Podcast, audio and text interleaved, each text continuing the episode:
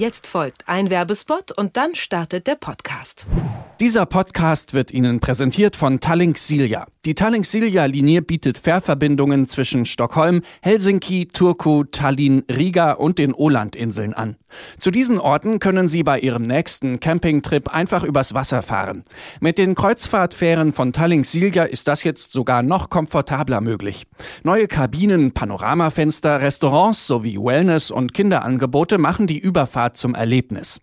Stellplätze für Autos, Wohnmobile und Camper gibt es auch. Und es wird noch besser. Reisende, die diesen Podcast hören, können sich bis zum 31. Juli ganze 15% Rabatt auf alle Buchungen in diesem Jahr sichern. Einfach beim Bezahlen den in den Show Notes angegebenen Rabattcode eingeben. TS134563. Alle Angebote finden Sie auf tallinksilja.de. Abwesenheitsnotiz. Der Reisepodcast von Detektor FM.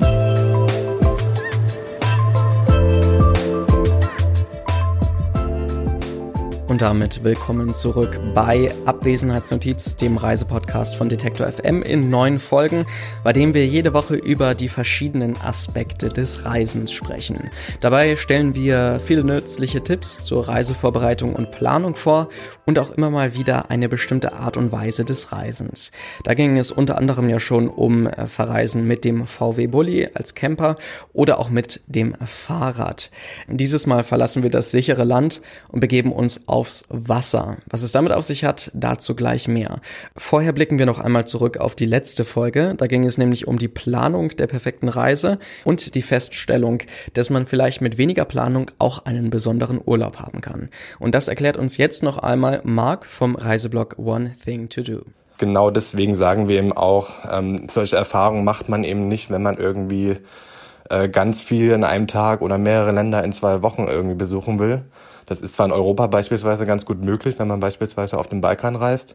Eigentlich sollte der Kern darin liegen, wirklich möglichst tief in ein Reiseziel einzutauchen, um einfach auch verschiedene Facetten kennenzulernen, um das Land wirklich, soweit es überhaupt möglich ist, auch in einer kurzen Zeit, die meisten haben nur 30 oder weniger Urlaubstage, ähm, kennenzulernen. So, mit dieser Einstellung kann man auch verreisen also. Und heute soll es um eine Form des Urlaubs gehen, bei der allerdings ein wenig Planung angebracht sein könnte denn wir fahren mit dem Hausboot raus. Mit Hausbooten habe ich bisher vor allen Dingen eher Grachten in Amsterdam verbunden und Leute, die wirklich auf Dauer dort wohnen, aber auch für alle, die nur für ein paar Tage oder selbst nur für einen Tag durch die Binnengewässer etwa in Deutschland schippern wollen, ist ein Hausboot eine ziemlich gute Option. Das sagt zumindest Inka Schall, mit ihr haben wir ja schon übers Bulli-Reisen gesprochen und sie schreibt in ihrem Blog blickgewinkelte.de auch übers Hausbootreisen. Also ich glaube, Brandenburg und Mecklenburg sind hier die Vorreiter. Da ist, also ich habe eine Weile mal Angst gehabt, dass es zu voll wird. Ich, also ich hoffe, es wird nicht zu voll, aber es ist wahnsinnig verbreitet und man merkt es erst, wenn man auf dem Wasser ist. Und es ist aber ganz toll. Es ist nicht zu voll und ich muss ehrlich sagen, ich bin wirklich weit gereist in meinem Leben und es ist einer der schönsten Urlaube und wir machen das jedes Jahr, weil wir nicht anders können, weil das wirklich so genial ist. Also tatsächlich sind die auch in Deutschland und anscheinend auch in Brandenburg besonders verbreitet. Die Frage ist natürlich nur, wie bereite ich mich jetzt eigentlich auf so eine Reise mit dem Hausboot vor und brauche ich da einen besonderen Führerschein, um überhaupt dieses Hausboot führen zu dürfen? Das hängt natürlich immer davon ab, was für eine Art Hausboot man mietet. Manche sind besser, manche schlechter ausgestattet.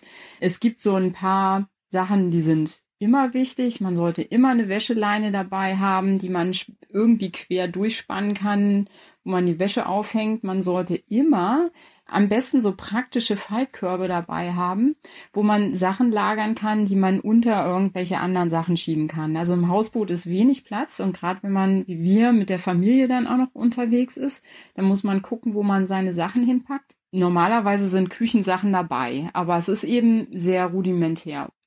Das ist in Brandenburg eine Besonderheit. Man braucht keinen Bootsführerschein, man braucht aber eine Einweisung. Und die ähm, manchmal ist die mit so einem kleinen Test noch verbunden. Das muss man dann bestehen oder man, man lässt sich das einfach genau erklären und fährt dann einmal gemeinsam rum. Das kommt immer so ein bisschen drauf an, wie groß diese Hausboote sind. Bisher hat übrigens mein Mann diesen Test gemacht, weil der sowieso ein bisschen Wasser fester ist, der hatte auch mal einen Bootsführerschein, soweit ich weiß. Dieses Jahr mache ich das selber. Also, und ich habe ja keinen Führerschein, auch das geht. Ne? Also man braucht wirklich gar nichts. Man muss nur diesen Test bestehen und darf sich vielleicht nicht ganz so blöd anstellen. Und man sollte auf jeden Fall Wasserkarten lesen können. Das ist nicht so schwierig. Ich finde die auch gut lesbar, aber man sollte vor allen Dingen darauf achten, denn sonst läuft man in der Havel zum Beispiel auch mal auf Grund. Der Aufwand ist da also bei einer Miete eines Hausboots vergleichsweise gering. Also kaum aufwendiger, als sich einen Camper auszuleihen, vielleicht sogar noch einfacher. Inka Schall klärt uns auch noch darüber auf, mit was für einem Budget man bei dem großen Angebot in Deutschland so in etwa rechnen sollte. Die Hausboote kosten irgendwas zwischen 100 bis 150 Euro die Nacht. Sprich, zu zweit ist naja, jetzt auch nicht gerade super günstig, ähm, aber gut, ein Hotel kostet häufig auch so viel. Mit der Familie wird's dann eben günstiger. Und dann muss man noch dazu zählen Sprit. Das ist in der Regel nicht so viel. Wenn man möchte, ein Beiboot, äh, das nehmen wir immer, damit wir an Land paddeln können, kostet dann noch mal ein paar Euro. Also wenn es angeboten wird, manche Hausboote sind auch so klein, die haben kein Beiboot.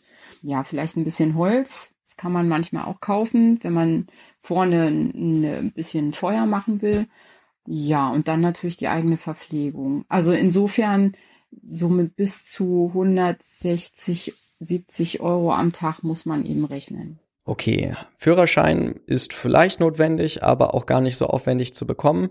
Und außerdem haben wir auch den Preis schon mehr oder weniger geklärt. Dann sind wir eigentlich schon fast startklar. Wichtig beim Verreisen ist natürlich auch, mal den Alltag hinter sich zu lassen und vielleicht ein wenig zu entspannen. Die Wahrnehmung der eigenen Umgebung vom Wasser aus ist dann natürlich eine andere als vom Land. Es entschleunigt wahnsinnig. Also ich habe noch nie solche entspannenden Urlaube gehabt. Das Spannende übrigens, wir haben Kinder verschiedenen Alters und das ist nicht so ganz einfach, die alle unter einen Hut zu bringen. Das hat nur auf dem Wasser gut geklappt im Hausboot. Die Natur ist einfach spannend. Sie ist einfach für jeden, glaube ich, spannend und entspannt. Und die ähm, Frühaufsteher sitzen dann schon draußen oder tuckern sogar schon los. Und dann kann man sich die Gegend angucken und die anderen schlafen hinten noch und können aufstehen, wann sie wollen. Und man hat alles dabei. Und man findet so unglaublich viel. Also ich persönlich bin zwar morgens auch eher sehr müde, aber es ist nicht schöner, als morgens auf dem Wasser aufzuwachen, wenn der Morgennebel dann da ist, die Sonne geht auf und dann sieht man Kormorane und also wir haben wirklich schon so viele Tiere gesehen. Es ist echt total spannend. Ja, und sehr entschleunigend. Also ich komme da immer wieder, als hätte ich einen dreiwöchigen Urlaub gehabt. Das sagt Inka Schall. Sie betreibt den Reiseblog blickgewinkelt.de und unternimmt auch selbst Reisen mit dem Hausboot.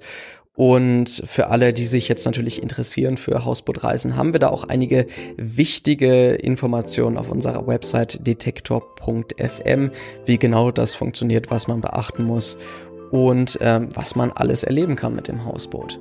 Und das war es auch schon wieder mit unserem äh, kleinen Reisepodcast Abwesenheitsnotiz. Kommende Woche reden wir über das minimalistische Reisen und wie es auch den Alltag im Nachhinein positiv beeinflussen kann.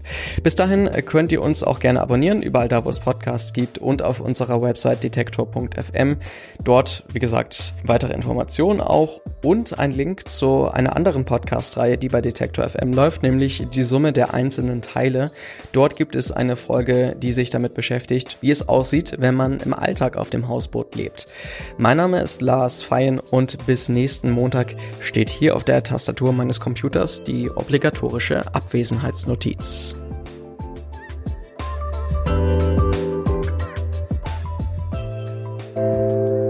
Abwesenheitsnotiz, der Reisepodcast von Detektor FM.